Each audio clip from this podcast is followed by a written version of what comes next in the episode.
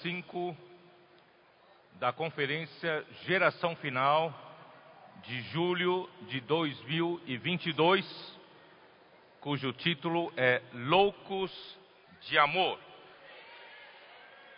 Leitura bíblica, Mateus 26, versículos 6 e 7. E essa mesma mensagem será transmitida como uma palavra profética domingo à noite.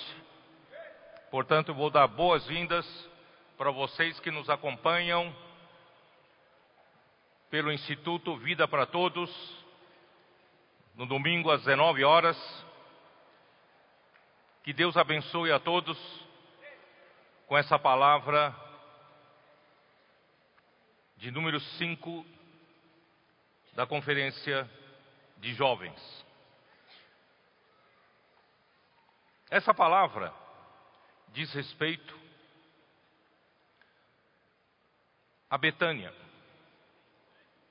Em Mateus 25, versículo 6, diz assim: Ora, estando Jesus em Betânia, em casa de Simão o leproso, aproximando-se dele, uma mulher trazendo um vaso de alabastro cheio de precioso bálsamo, que lhe derramou sobre a cabeça, estando ele à mesa.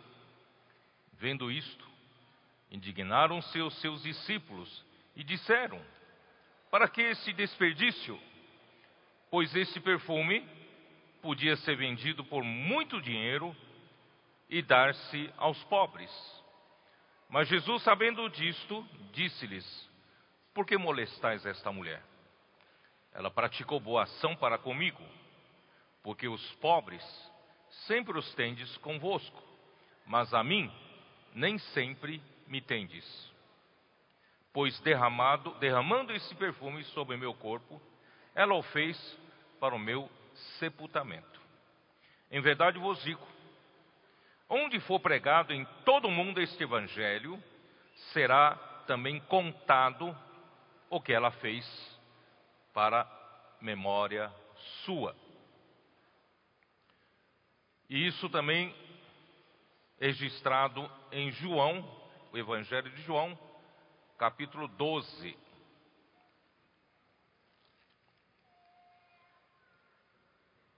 Vou ler primeiro os três versículos. Versículo 1: Seis dias antes da Páscoa, foi Jesus para Betânia, onde estava Lázaro, a quem ele ressuscitara dentre os mortos. Deram-lhe, pois, ali uma ceia, Marta servia, sendo Lázaro um dos que estavam com ele à mesa. Então Maria, tomando uma libra de bálsamo de nardo puro, muito precioso, ungiu os pés de Jesus e os enxugou com seus cabelos, encheu-se toda a casa com o perfume do bálsamo.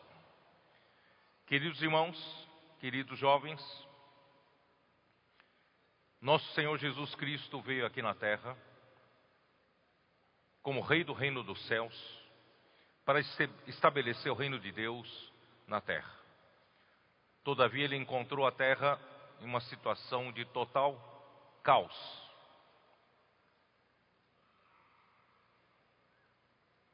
Ele veio salvar os pecadores.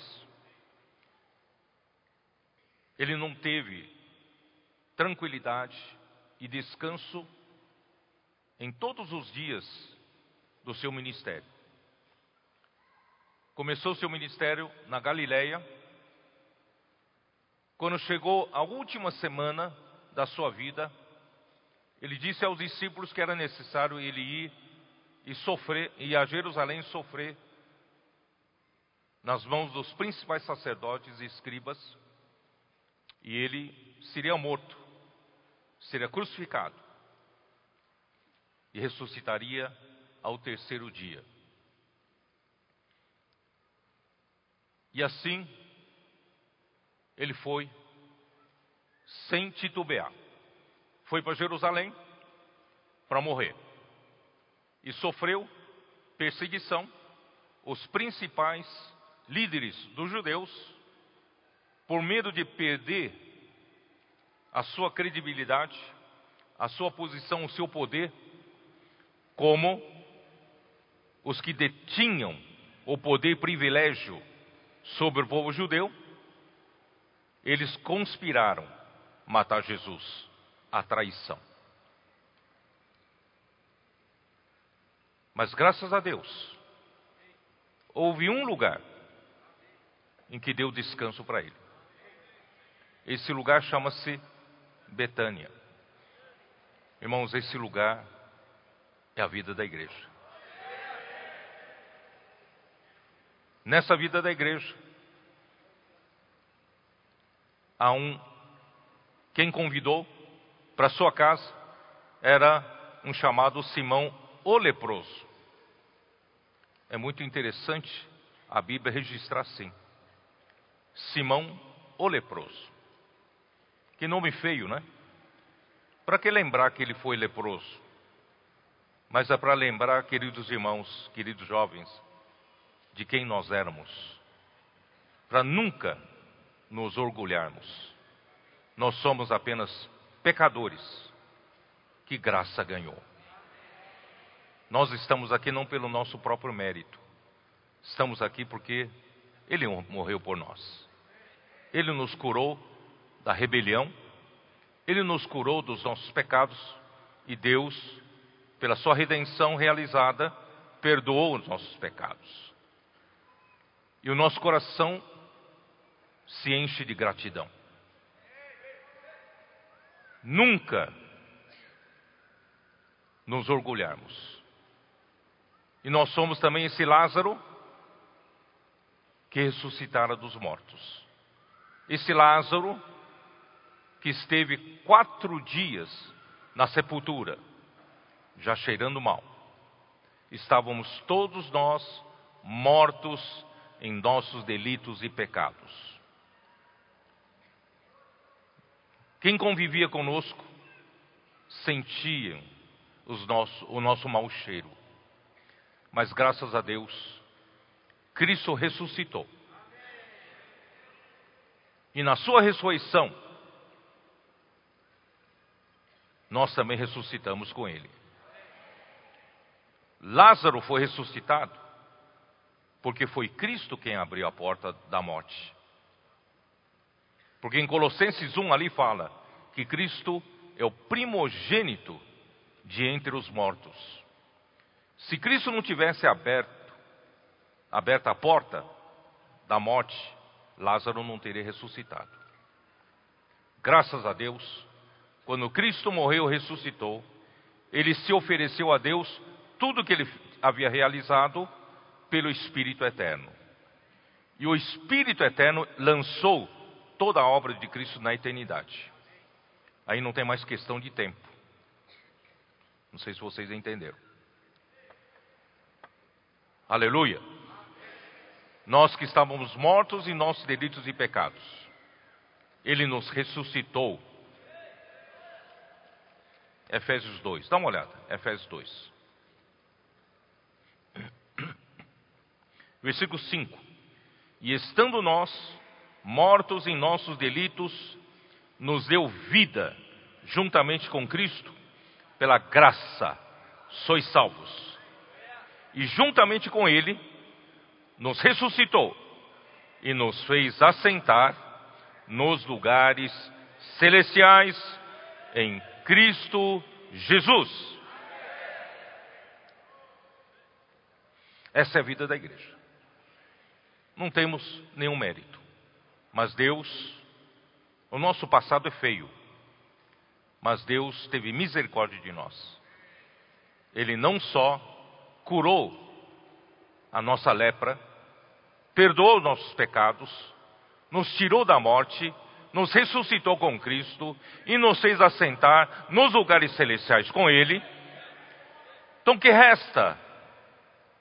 Resta-nos a fazer com o coração cheio de gratidão, como Marta, nós servimos ao Senhor. Nós não servimos por qualquer retribuição. Nós não servimos porque vamos levar alguma vantagem aqui na terra. Nós servimos por amor. Nós servimos por gratidão. Concordam comigo? E não só isso. Nós somos a Maria. A Maria que quebrou o vaso de alabastro, de nardo, de altíssimo valor. Custava 300 denários. Salário de um ano. Ele quebrou, ungiu a cabeça de Jesus. Em João 12 fala, ungiu os pés de Jesus evaporou. 300 denários se foram. Os discípulos ficaram indignados. Para que esse desperdício? E Judas falou: poderia se vender 300 denários para dar-se aos pobres. Hipócrita. Você daria isso para o Senhor? Por amor? Por tudo que Ele fez por nós. Queridos jovens, nós só temos uma reação: coração cheio de gratidão. Nós servimos ao Senhor e amamos o Senhor incondicionalmente, sem esperar nada em troca. Quem faz comportagem?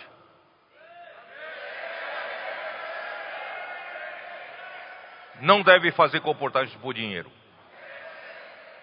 Deve fazer comportagem por amor ao Senhor. Primeiro, por amor ao Senhor. Em segundo lugar, por amor aos homens que o Senhor ama.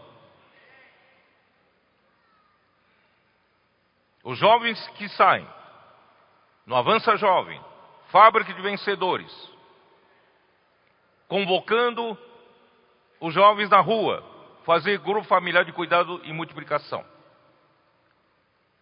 Fazem por dinheiro Fazem por posição ou fazem por amor?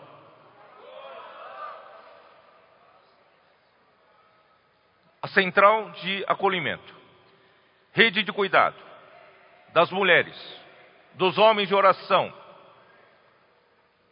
Nós fazemos por alguma retribuição ou nós fazemos por amor? Irmãos, nós devemos fazer tudo por amor. Somos loucos de amor pelo Senhor.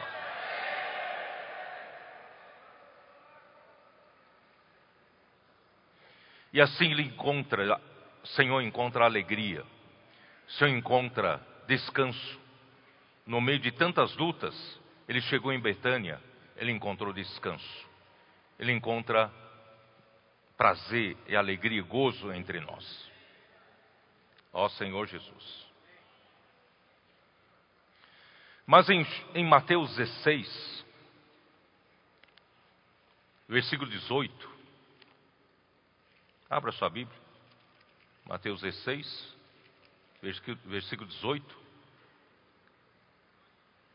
ele mostra qual é a sua comissão. Deus, o Pai, deu uma comissão para Cristo. Qual é a sua comissão? Ele foi ungido para uma missão, foi ungido para uma obra, para uma tarefa. Ele ainda tem que responder para o Pai. Qual é a sua missão? Qual é a sua comissão? É edificar a igreja. Irmãos, essa comissão passou para nós.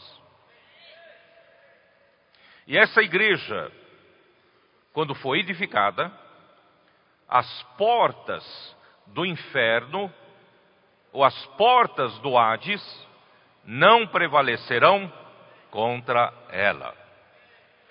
Então, a igreja edificada vencerá as portas do Hades.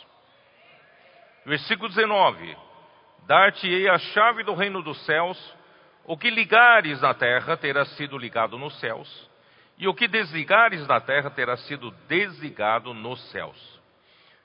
E aqui então, Jesus fala, associa a igreja, a necessidade da edificação da igreja E a luta contra a porta do Hades associa ao reino de Deus, ao reino dos céus.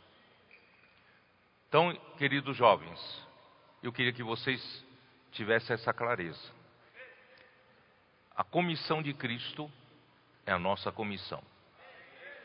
Ele morreu e ressuscitou para isso. E nós não, nós não temos como morrer, ressuscitar para isso. Isso só ele podia fazer. Mas depois que ele morreu ressuscitou, ele nos deu essa grande comissão. Essa grande comissão ficou conosco. E de, portanto, fazer discípulos de todas as nações. Então, essa é a nossa responsabilidade: edificar a igreja. Mas edificar a igreja para quê? Para vencer a porta dos Hades, as portas do Hades.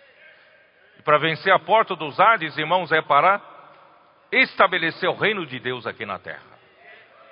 Então existe uma questão da edificação da igreja, existe uma outra questão que é estabelecimento do reino de Deus aqui na terra. Porque Satanás usurpou essa terra para si, por isso que essa terra hoje está um caos. Nós estamos libertando essa terra.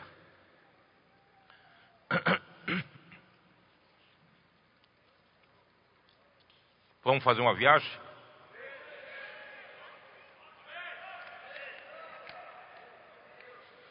Vamos fazer uma viagem pela Bíblia? Gênesis 1. Versículo 26. Também disse Deus: façamos o homem a nossa imagem, conforme a nossa semelhança Tenha ele domínio sobre os peixes do mar, sobre as aves do céu, sobre os animais domésticos, sobre toda a terra e sobre todos os répteis que rastejam pela terra. O homem é a única criatura que foi feita à imagem e semelhança de Deus e tem uma missão especial, que é governar essa terra. Deus nos colocou aqui na terra queridos jovens, é para governar sobre a terra, sujeitar a terra. Criou Deus, pois, o homem à sua imagem, a imagem de Deus o criou, homem e mulher os criou. Homem aqui é macho da espécie humana e mulher aqui é fêmea da espécie humana. Então, homem, Deus criou macho e fêmea, homem e mulher. E Deus os abençoou e lhes disse: Sede fecundos, multiplicai-vos, enchei a terra e sujeitai-a. Dominai sobre os peixes do mar, sobre as aves do céu e sobre todo animal que rasteja pela terra. Aí no versículo 31, viu Deus tudo quanto fizera nesses seis dias da criação. Porque o homem foi criado no sexto dia. Houve tarde e manhã o sexto dia. Capítulo 2, versículo 1. Assim, pois, foram acabados os céus e a terra e todo o seu exército. E havendo Deus terminado no dia sétimo a sua obra que fizera, descansou nesse dia de toda a sua obra que tinha feito. E abençoou Deus o dia sétimo e o santificou, porque nele descansou de toda obra que, como Criador, fizera. Deus criou o homem para descanso dele. Deus criou o homem no sexto dia, para ele no sétimo dia descansar de sua obra. Esse é o projeto de Deus. Deus criou você para isso. Deus me criou para isso. Deus espera ganhar descanso a partir do homem.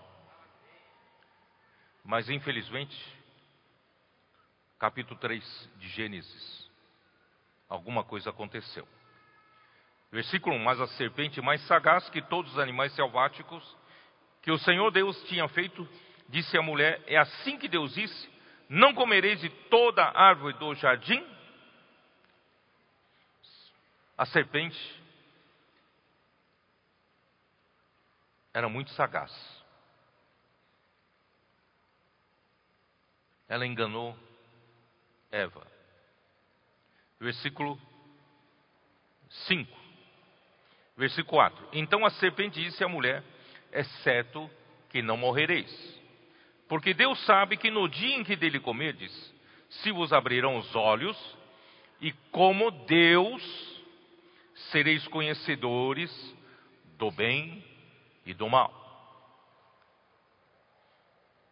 Queridos jovens, Deus criou o homem para ser provedor do homem.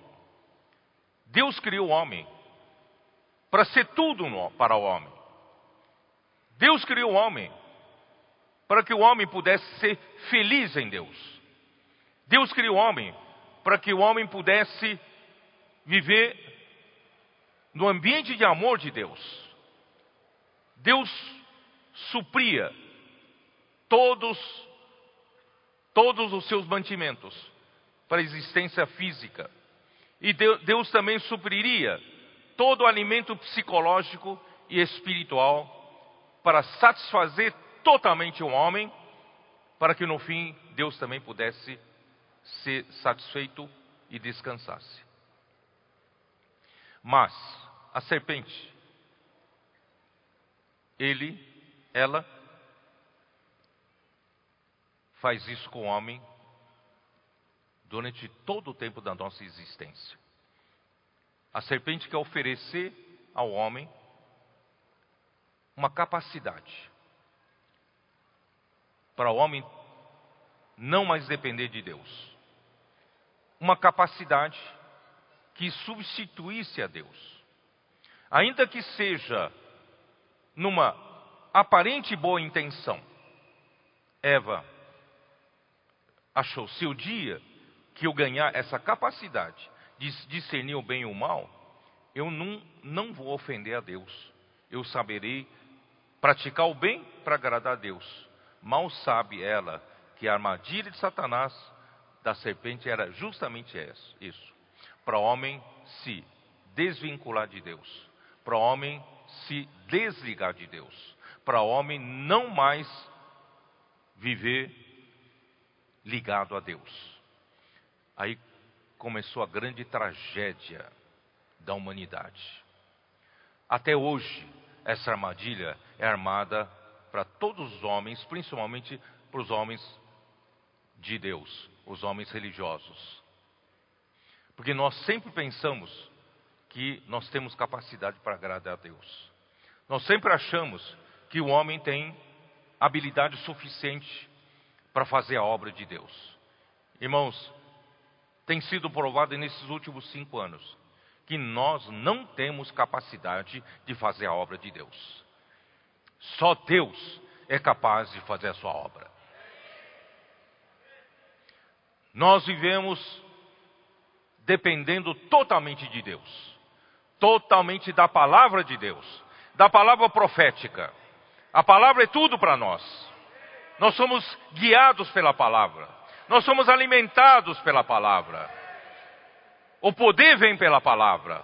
Os milagres vêm pela prática da palavra. É ou não é? O dia que a serpente enganar você, achar que a obra de Deus você tem a capacidade de fazer, você faria melhor, você estará acabado. Você terá sido enganado. E assim o homem caiu. Se desvinculou de Deus, se desligou de Deus. O pecado entrou no mundo e pelo pecado a morte, e a morte então passou para todos os homens e todos pecaram. No, o destino do homem pecador é o lago de fogo. Não há um justo, Romanos 5. Romanos 3, Romanos até 5. Não há um justo, nem sequer um. Ó oh, Senhor Jesus, essa foi a grande tragédia do homem. Aí aconteceu algo em Gênesis 6. Gênesis 6, versículo 1. Como se foram multiplicando os homens na terra, e, lhe, e lhes nasceram filhas. E vendo os filhos de Deus que as filhas dos homens eram formosas, tomaram para si mulheres, as que entre todas mais lhes agradaram. Então disse o Senhor: Meu espírito não agirá mais, não agirá para sempre no homem, pois este é carnal, e os seus dias serão cento e vinte anos. E, ora, naquele tempo havia gigantes na terra, e também depois, quando os filhos de, de Deus possuíram as filhas dos homens, as quais lhes deram filhos, esses foram valentes, varões de renome na, na antiguidade. Viu o Senhor que a maldade do homem se havia multiplicado na terra e que era continuamente mau desígnio do seu coração, então se arrependeu o Senhor de ter feito o homem na terra. Isso lhe pesou no coração. Disse o Senhor: Farei desaparecer da face da terra o homem que criei, o homem e o animal, os répteis e as aves dos céus, porque me arrependo de os haver feito.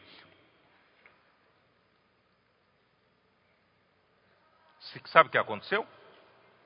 Aqui a Bíblia, Deus não faz questão de não registrar muito em detalhes. Nesse momento, aconteceu a grande tragédia. Que tragédia? Ou os anjos, alguns anjos, deixaram o seu domicílio, o seu estado original, porque Jesus falou que os anjos não casam nem se dão em casamento. Mas como eles fizeram, não me pergunte, não sei. Eles vieram, vieram em forma, em corpo, e tomaram as mulheres por, esposas. Queridos irmãos, queridos jovens, isso é era extremamente proibido por Deus essa mistura de espécie angelical com a raça humana. Isso iria corromper a pureza da raça humana e Deus não teria mais como cumprir o seu propósito eterno. Teria acabado, tudo acabado. Mas irmãos, Deus não desiste.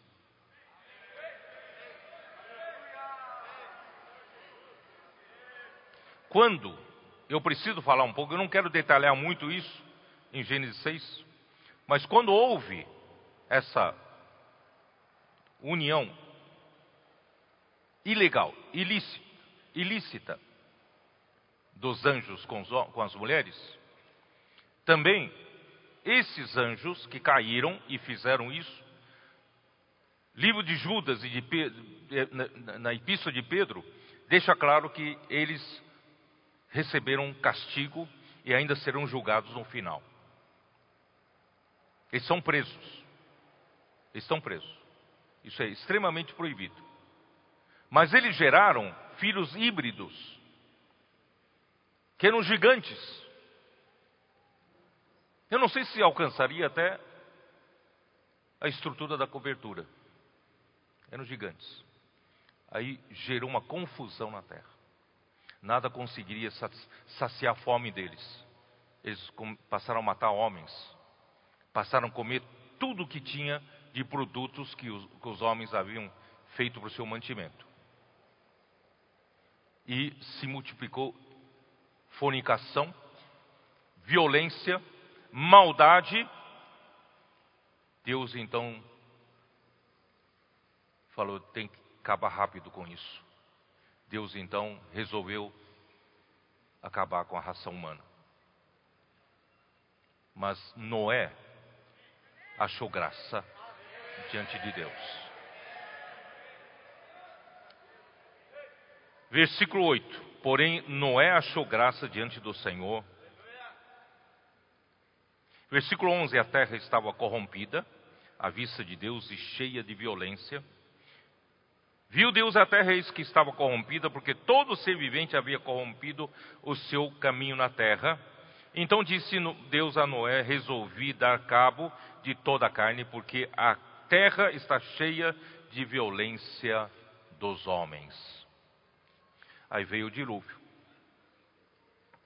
A humanidade toda pereceu, com exceção de Noé e a sua família. E quem, quem salvou essa família foi uma arca. E essa arca tipifica Cristo, que salvou você. E tipifica a água do batismo. Salvou você do mundo. Aí ficou novamente essa terra, começou novamente a raça humana por meio de uma família. Essa família se multiplicou, seus três filhos, Sem, Jafé e Cã. E o filho de Cã, neto de Cã e bisneto de Cã, veio um homem poderoso. Capítulo 10 de Gênesis. Versículo 8. Gênesis 10. Dá uma olhada. Cuxi gerou a Nimrod, o qual começou a ser poderoso na terra. Foi valente caçador diante do Senhor, daí dizer-se como Nimrod, poderoso caçador diante do Senhor. O princípio do seu reino foi Babel, Ereque, Acade e Cauné, na terra de Sinar. E daquela terra saiu ele para a Síria, e edificou Nínive, Reobote Ir e Calá. E entre Nínive e Calá, a grande cidade de Rezém. Queridos jovens, Nimrod existiu depois do dilúvio aproximadamente um pouco mais de 100 anos. Não era muito tempo depois do dilúvio. A civilização pós-dilúvio era uma civilização com medo de Deus. Porque acabou de acontecer uma tragédia, o dilúvio. Todos morreram.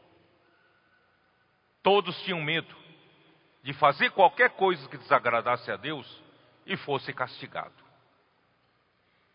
E Nimrod aproveitou-se desse ambiente, desse momento, para dizer que o homem não precisa viver com medo de Deus, não precisa viver com temor de Deus. O homem não precisa de Deus. O homem tem que aprender a viver sem Deus. Então ele incitou a primeira rebelião contra Deus.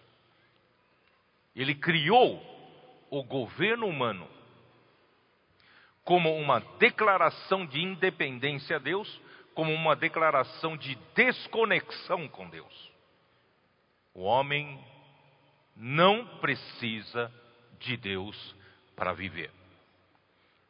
O nome Nimrod deriva de um verbo hebraico que significa rebelar.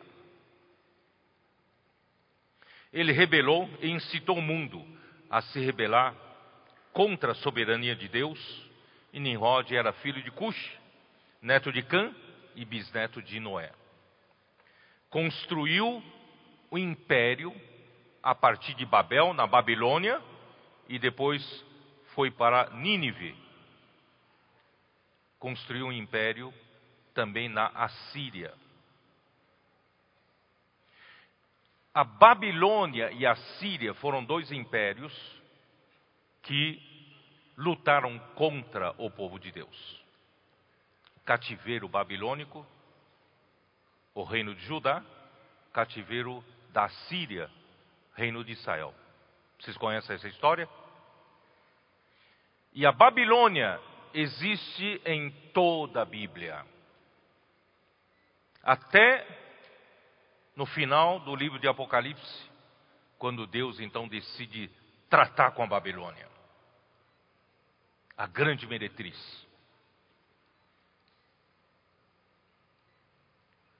Vocês estão percebendo? Há uma luta de reinos. Senhor Jesus.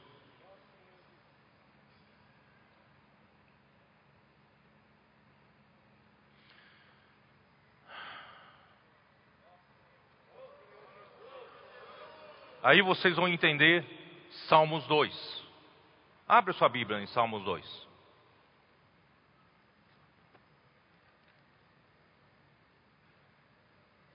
Que diz o Salmo 2, Salmos 2.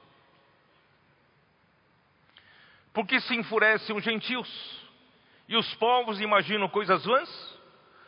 Os reis da terra se levantam, e os príncipes conspiram contra o Senhor e contra o seu ungido, dizendo que rompamos os seus laços. Nós não queremos nenhum laço que nos ligue a Deus. E sacudamos de nós as suas algemas. Não queremos mais ser escravos de Deus o homem precisa declarar independência a Deus. Não dependemos de Deus, não precisamos de Deus, e assim foi criado o governo humano por Nimrod. Ó oh, Senhor Jesus.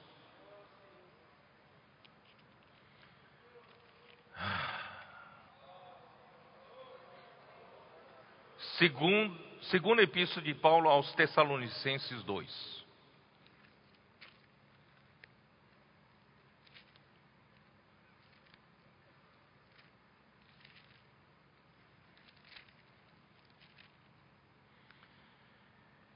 Versículo 3.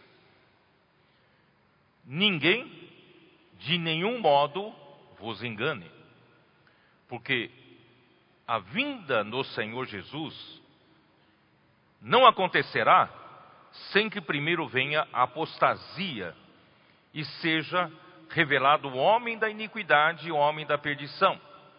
Irmãos, quando chegar no final dos tempos, e eu acredito que não estamos longe, vai, vai surgir o homem da iniquidade, o homem da perdição, que será o anticristo. E é com ele que virá a grande tribulação. E sabe qual é o Papel dele, versículo 4. O qual se opõe e se levanta contra tudo que se chama Deus, ou é objeto de culto, a ponto de assentar-se no santuário de Deus, ostentando-se como se fosse o próprio Deus. Satanás incitou Nimrod a incitar a rebelião da humanidade contra Deus.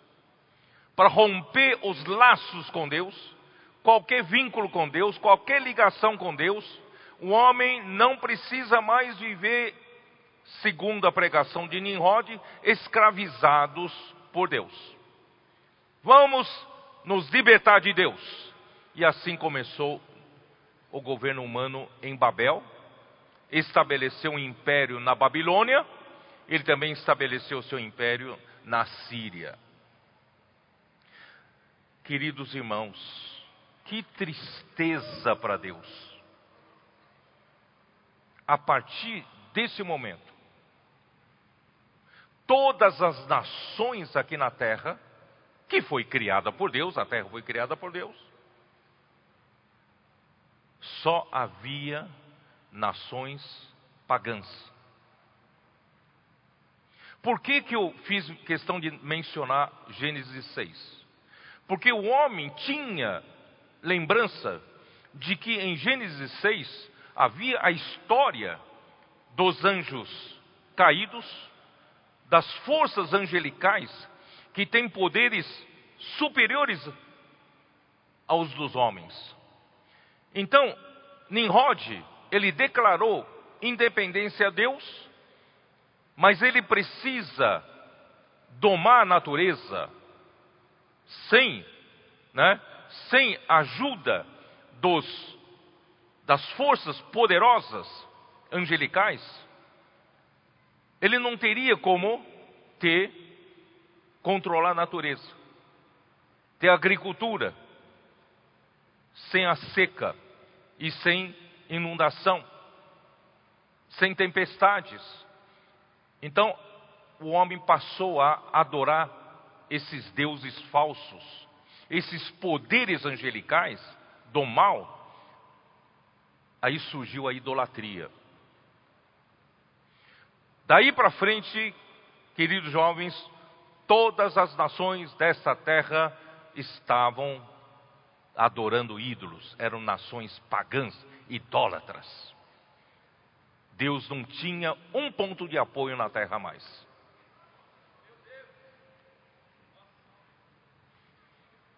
Por isso que logo depois disso,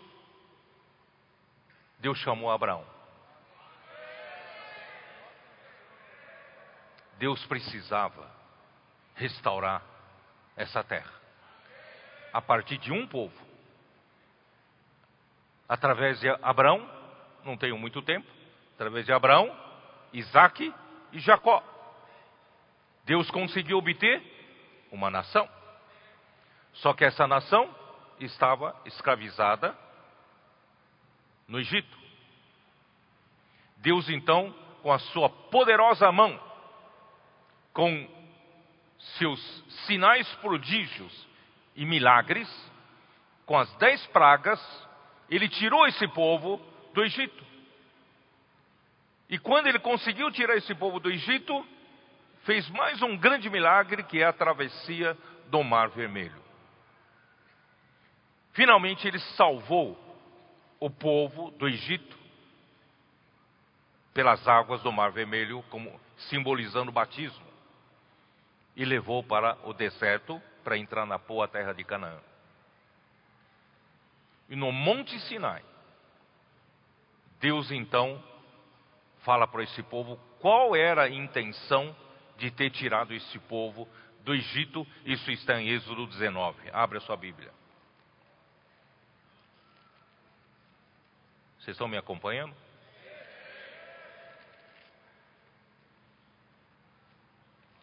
Por que, que Deus precisa, por que, que eu estou falando que nós, Deus precisa de um exército hoje na terra? E vocês são esse exército de Deus na terra.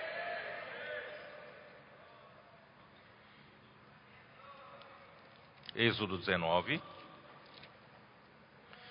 versículo 4: Tendes visto o que fiz aos egípcios como vos levei sobre asas de águia e vos cheguei a mim. Tem um povo que Deus tirou do Egito e fez chegar a ele. Agora, pois, se diligentemente ouvides a minha voz e guardardes a minha aliança, irmãos, sempre é, é o mesmo modus operandi. A obra de Deus começa em ouvir a palavra de Deus, e em guardar a palavra de Deus. Ouvir a palavra profética para nós hoje e obedecer e praticar a palavra profética. Então sereis a minha propriedade peculiar dentre todos os povos. Porque toda a terra é minha. Toda a terra é minha, porém todos os povos viraram pagãos. Todos os povos dessa terra adoram ídolos, se afastaram do Deus verdadeiro. Mas agora vocês são diferentes. Vocês são a minha propriedade exclusiva, peculiar. Versículo 6: Vós me sereis reino de sacerdotes e nação santa. Vocês não serão a nação pagã vocês não serão uma nação idólatra. Vocês são a nação santa. E todos vocês são sacerdotes que me servirão.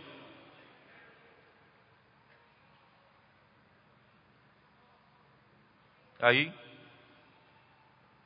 esse povo chegou no seu auge no tempo do rei Davi. O reino de Deus, através do povo de Israel, chegou no auge de domínio através do rei Davi. Por isso que no livro de Mateus, na genealogia de Jesus, começa com Jesus, filho de Davi, filho de Abraão. Todavia, depois houve a queda, corrupção, cativeiro babilônico, reconstrução do templo com Zorobabel, e depois, no tempo de Jesus, a reforma do templo por Herodes. E quando Jesus chegou aqui na terra, esse povo já havia se degradado ao máximo. Não tenho tempo para gastar. Jesus, então, ele abandonou, por fim, Jerusalém, abandonou a Israel. Onde está isso? Mateus 23, versículo 37. Jerusalém, Jerusalém, que matas os profetas e apedrejas os que te foram enviados, quantas vezes quis eu reunir os teus filhos, como a galinha junta os seus pintinhos debaixo das asas, e vós não o quisestes. Então a vossa casa vos ficará deserta, declaro-vos, pois desde agora já não me vereis, até que venhais a dizer: Bendito o que vem em nome do Senhor. Jesus os abandonou mas não para sempre. Não definitivamente. Quando o Senhor voltar na sua segunda vinda, eles ainda, os remanescentes, serão salvos. Tá? Mas, neste período em que nós vivemos, já quase dois mil anos, irmãos, Deus, a obra de Deus, está parada com relação à nação de Israel. Aí começa, irmãos, a era da igreja. Jesus, então, era muito importante que Jesus sofresse e morresse da pior morte. Ele foi açoitado com açoites mais cruéis. Ele foi crucificado com a morte mais cruel. Ele bebeu o cálice da ira de Deus e nos deu o cálice da bênção. Ele morreu e ressuscitou e gerou a sua igreja. Irmãos, agora é nossa vez. Eu falando dessa história todo, toda do passado, é para levantar o seu espírito, o seu coração e despertar um espírito de guerreiro em você. Vamos lutar pelo reino de Deus aqui na terra. Pela primeira vez na história, queridos jovens, nós, o pequenino rebanho, poucas pessoas, estamos fazendo tremer as portas do Hades.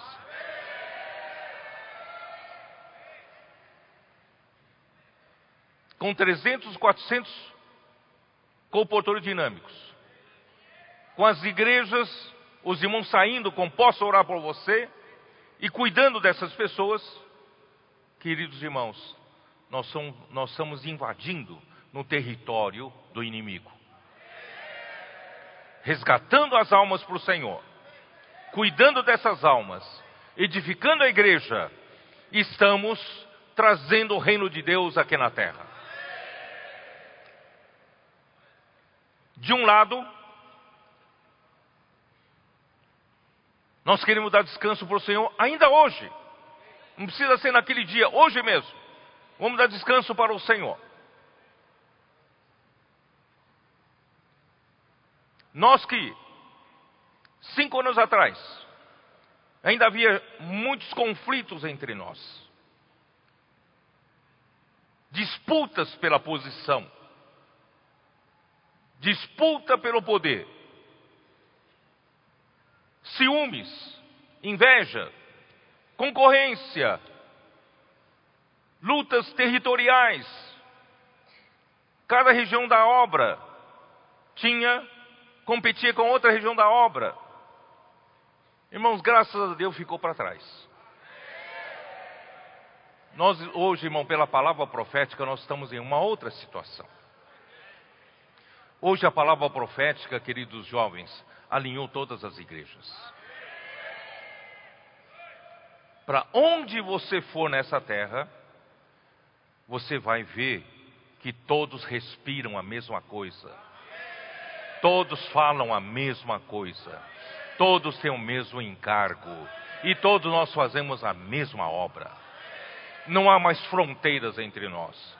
Não há mais divisões entre nós. Não há mais fronteira física. Quando nós fomos para Bahia, os cooperadores nordeste de Alagoas, Pernambuco, Paraíba Rio Grande do Norte estavam lá. Eu falei para eles, reuni também os cooperadores da Bahia e Sergipe. Falei para eles, aparentemente tem uma fronteira de obra entre Sergipe e Alagoas. Eu falei para eles, não tem mais essa fronteira. Nós fazemos a mesma obra. Irmãos, é isso que está acontecendo.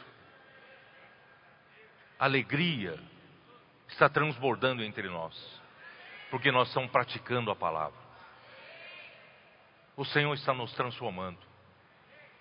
Aquele individualismo, aquele egoísmo, né? obras da carne estão sendo substituídas pelo fruto do Espírito: amor, bondade, longanimidade, mansidão, domínio próprio. É ou não é? Então nós estamos dando um lugar de descanso para Deus. Hoje, ontem à noite, depois de eu ouvir a palavra do Ami e os testemunhos, e também nós, na sala de comunhão, ouvimos tantas comunhões, tantas, tantos testemunhos. Irmãos, eu falei para os irmãos, eu estou como quem sonha. Aquilo que eu sonhei anos atrás, irmãos, está acontecendo entre nossos dias.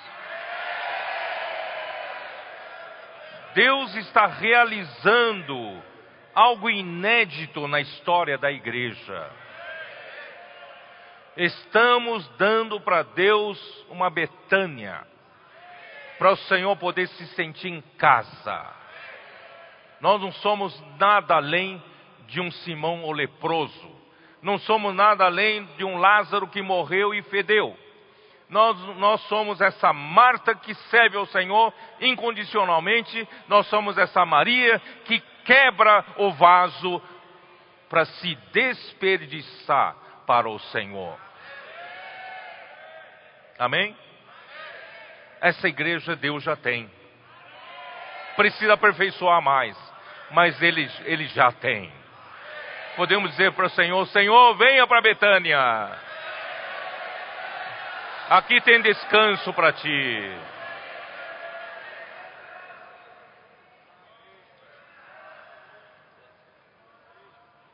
É que eu estou vendo meu tempo correr.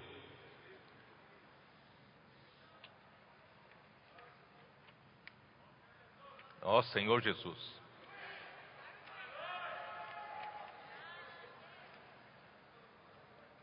Eu queria falar do lado do reino para vocês do lado do reino, do lado da igreja, a Maria foi nosso exemplo de amor, da loucura do amor, desperdiçar-se para o Senhor. Os seus amigos, seus colegas não entendem. Você está jogando fora a sua vida por amor ao Senhor? Conferência? Que isso? sair para pregar o evangelho, posso orar por você? Comportagem, você não vive mais? Irmãos, mas nós sabemos o que estamos fazendo. Somos loucos de amor pelo Senhor.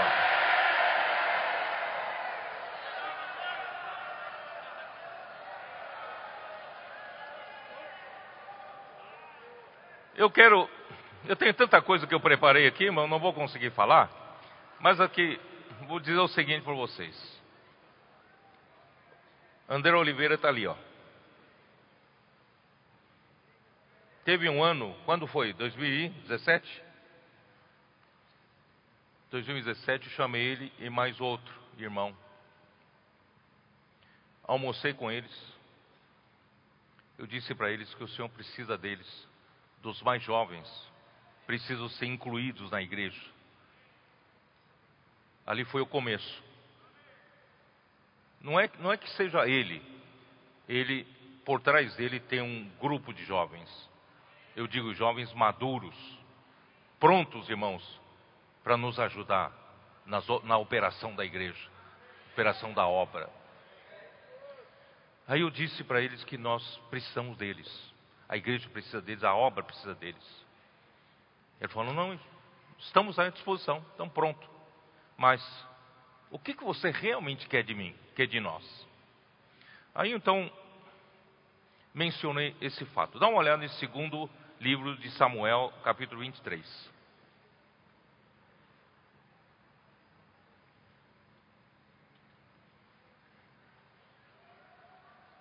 Do versículo 8 em diante, ali relaciona todos os valentes de Davi. Eu quero chamar vocês de valentes de Davi. Versículo 13 fala: Também três dos trinta cabeças desceram e no tempo da cega foram ter com Davi a caverna de Adulão. Eu vou falar um pouco sobre a caverna de Adulão e uma tropa de filisteus se acampara no vale dos Refaíns. Davi estava na fortaleza, a fortaleza de Davi, em Sião, e a guarnição dos filisteus em Belém. Davi apenas suspirou. Ele não pediu para ninguém, ele suspirou. Suspirou Davi e disse: uh, que me dera beber água do poço que está junto à porta de Belém. Por quê? Porque as tropas dos filisteus ocuparam né, a porta de Belém. Então, Davi, aquela água é boa. Estou com vontade de beber aquela água. Ele apenas suspirou. Sabe o que os seus três valentes fizeram? Fizeram uma loucura. São loucos, são loucos. Não é só a Maria foi louca de amor pelo Senhor. Agora do lado da obra, do lado do reino, nós também temos loucos, de, loucos pelo Senhor. Esses três valentes foram três loucos. Romperam pelo acampamento dos filisteus e tiraram água do poço junto à porta de Belém e tomaram-na e a levaram a Davi, mas ele não quis, não a quis beber, porém a derramou como libação ao Senhor. E disse: Longe de mim, ao Senhor, fazer tal coisa. Beberia eu o sangue dos homens que lá foram com perigo de sua vida, de maneira que não a quis beber? Não são estas as coisas que fizeram os três valentes. Por que isso está registrado? para mostrar nos últimos tempos, no tempo final, Deus está conseguindo um exército de valentes. E os valentes têm que fazer essa loucura fora da caixa. Não convencionais, não tradicionais. Seguem o espírito se o espírito mudar de direção, eles seguem, porque eles são flexíveis. Davi apenas suspirou, e os três valentes não mediram esforço, não se preocuparam com sua própria vida e foram lá. E o que, que é caverna de, de Adulão? 1 Samuel 22.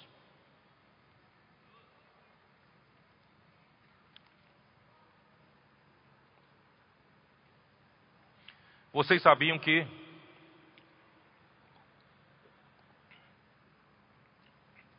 que o povo pediu a Deus no tempo de Samuel um rei. Porque os filhos de Samuel estavam fazendo coisas que eram más. E o povo se cansou e pediu a Deus um rei. E Deus então escolheu Saul para ser o rei. E Saul era tão humilde, tão humilde, que no dia que ele foi ungido, ninguém achava ele. Onde estava Saul? Quem sabe? Vocês não conhecem a história da Bíblia? Onde estava Saul escondido? Entre as bagagens. Aí acharam Saul, trouxeram Saul e foi ungido. Deus então foi com ele ele venceu algumas batalhas contra os filisteus. Só que no, no momento de aperto, irmão, geralmente Deus nos testa, Deus nos prova. Na hora do maior aperto, os filisteus em grande número e o povo assustado. O povo de Israel, alguns se esconderam nos buracos, nas cavernas. E o povo que estava com Saul tinha que esperar alguma ação de Saul. E Saul tinha um, uma ordem de Samuel de que ele teria que esperar Samuel por três dias. E quando terminou o período de três dias, Samuel não chegava. E o, e o povo aqui começou a se dispersar com medo. E Saul, desesperado, eu tenho que fazer alguma coisa. Eu, como rei, todo mundo está esperando que eu faça alguma ação. Eu tenho que fazer alguma coisa. Irmão, cuidado com isso. Você não tem que fazer nada. Você tem que esperar a ordem do Senhor. É a palavra do Senhor. Para nós hoje é a palavra profética. É ou não é? Aí ele fez a besteira. Ele ofereceu sacrifício como sacerdote. E chega, minutos depois, chega Saul, Samuel. Samuel, o que, que você fez? Que loucura é essa? Ah, mas o povo já começou a se dispersar e você não chegava. Samuel falou: é, não é muito melhor obedecer do que sacrificar? Se você tivesse obedecido, você teria sido honrado para ser rei para sempre sobre Israel. Irmãos, por isso hoje é muito melhor obedecer, obediência, do que você fazer muita coisa para Deus. Eu sou capaz, eu sou habilidoso, numa hora dessa eu sei o que fazer. Irmão, não faça essa besteira. Obedeça. É ou não é? O povo humilde e obediente à palavra do Senhor será abençoado. Então, Deus então levanta Davi. E Saul tem ciúmes de Davi. Passa a perseguir Davi e passa a querer matar Davi. E chegou no momento que Davi começou a fugir, fugir, fugir, fugir, né? E ele atravessou com seus, seus seguidores, né, uh, uh, na terra do sacerdote Aimeleque, e de, dizendo que seus seguidores tinham fome, e o sacerdote acabou dando o pão santo do santo lugar para os homens de Davi. E depois Saul veio e matou todos os sacerdotes. E on, para onde se escondeu Davi? Capítulo 22, versículo 1. Davi retirou-se dali e se refugiou na caverna de Adulão. Quando ouviram isso, seus, seus irmãos e toda a casa de seu pai desceram ali para ter com ele. Irmãos, como o reino de, o reinado de Davi, o reino de Davi começou quem eram seus valentes, quem eram seus, seus soldados, quem lutava do seu lado, quem lutava para estabelecer o reino. Sabe quem? Dá uma olhada no versículo 2. Ajuntaram-se a ele todos os homens que se achavam em aperto, e todo homem endividado, e todos os amargurados de espírito. E ele se fez chefe deles, e eram com ele uns quatrocentos homens. Em Betânia não tinha pessoas bonitas, poderosas, capazes, mas tinham Simão leproso. Tinham Lázaro que morreu e ficou cheirando mal. O reino de Davi começou com o apoio dos homens de Davi, que eram que formado por os que achavam-se em aperto. Você não estava em aperto? O Senhor te convocou. Você não era um endividado? Você não era endividado? O Senhor te chamou. Você não estava amargurado de espírito? O Senhor te chamou. E Davi se fez chefe desses loucos. Irmãos, esse final da era da igreja, o Senhor precisa desses loucos. Para nós nunca nos tornarmos arrogantes, porque nós sabemos quem nós éramos. É ou não é? E o Senhor é que nos empoderou. O Senhor é que fez milagres entre nós através de posso orar por você obediente à palavra profética. E o Senhor tem feito milagres entre nós. Grandes coisas tem feito o Senhor por nós. Nada disso é a nossa capacidade. Nós somos apenas aqueles que foram, eram homens que estavam viviam em aperto. Nós éramos apenas homens que no passado estávamos endividados. Nós éramos os amargurados de espírito. Mas Deus nos chamou para o seu exército. Deus nos colocou aqui para sermos esses valentes loucos de Davi.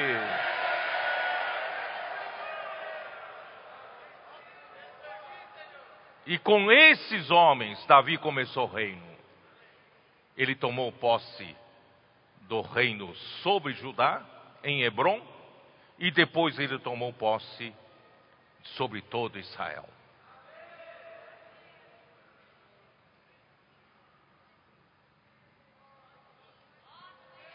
Acho que eu não vou, não vou falar mais. Não vou falar mais. Irmãos, eu quero dizer para vocês,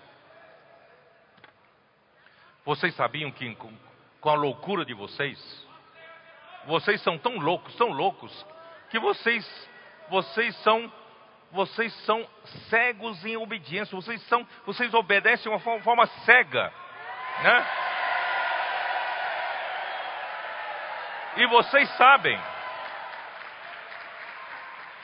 vocês sabem, quando surgem os milagres? Vocês sabem que a obra de Deus, só Deus é capaz de fazer? Eu vou provar um versículo, vai, eu vou avançar um pouquinho a coisa. Atos. Atos 2, 22.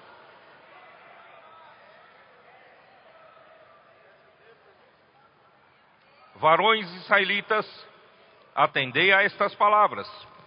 Jesus o Nazareno, varão aprovado por Deus, diante de vós, com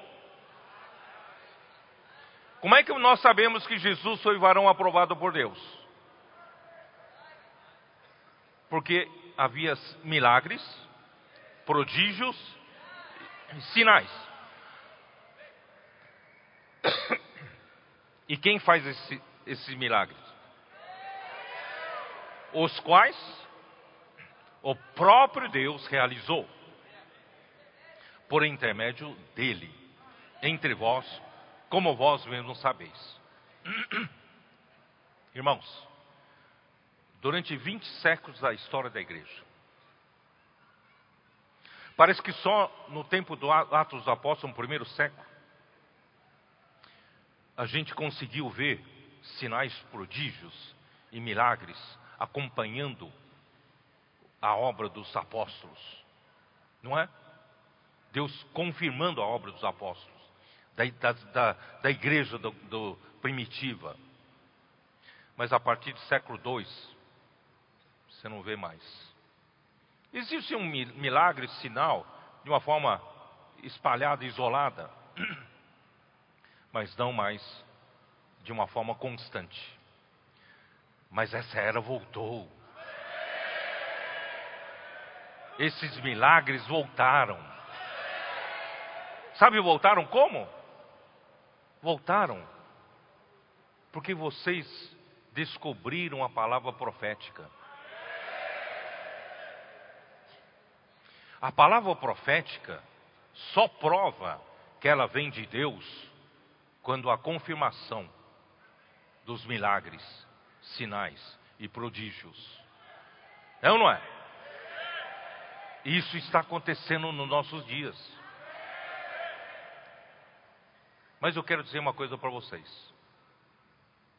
Vocês sabem que o profeta, quando fala a palavra, o milagre não acontece aqui.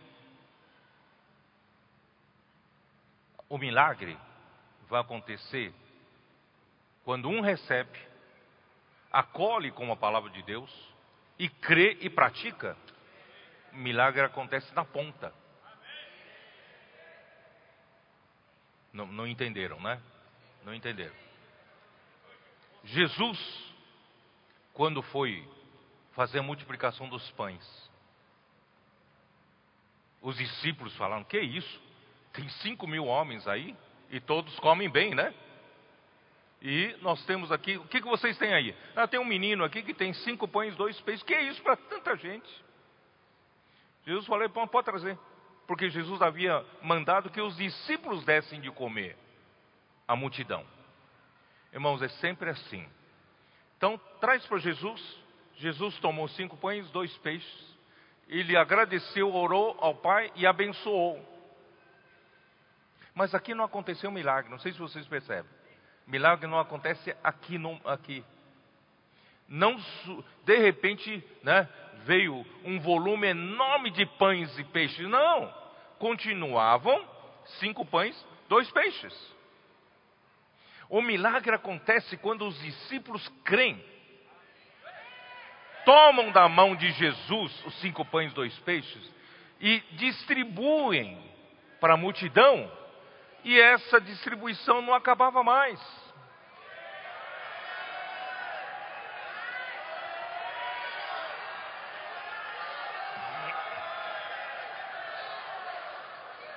O milagre não é o profeta quem faz. O milagre realiza quando você crê, você pratica, e o milagre vai acontecer na ponta.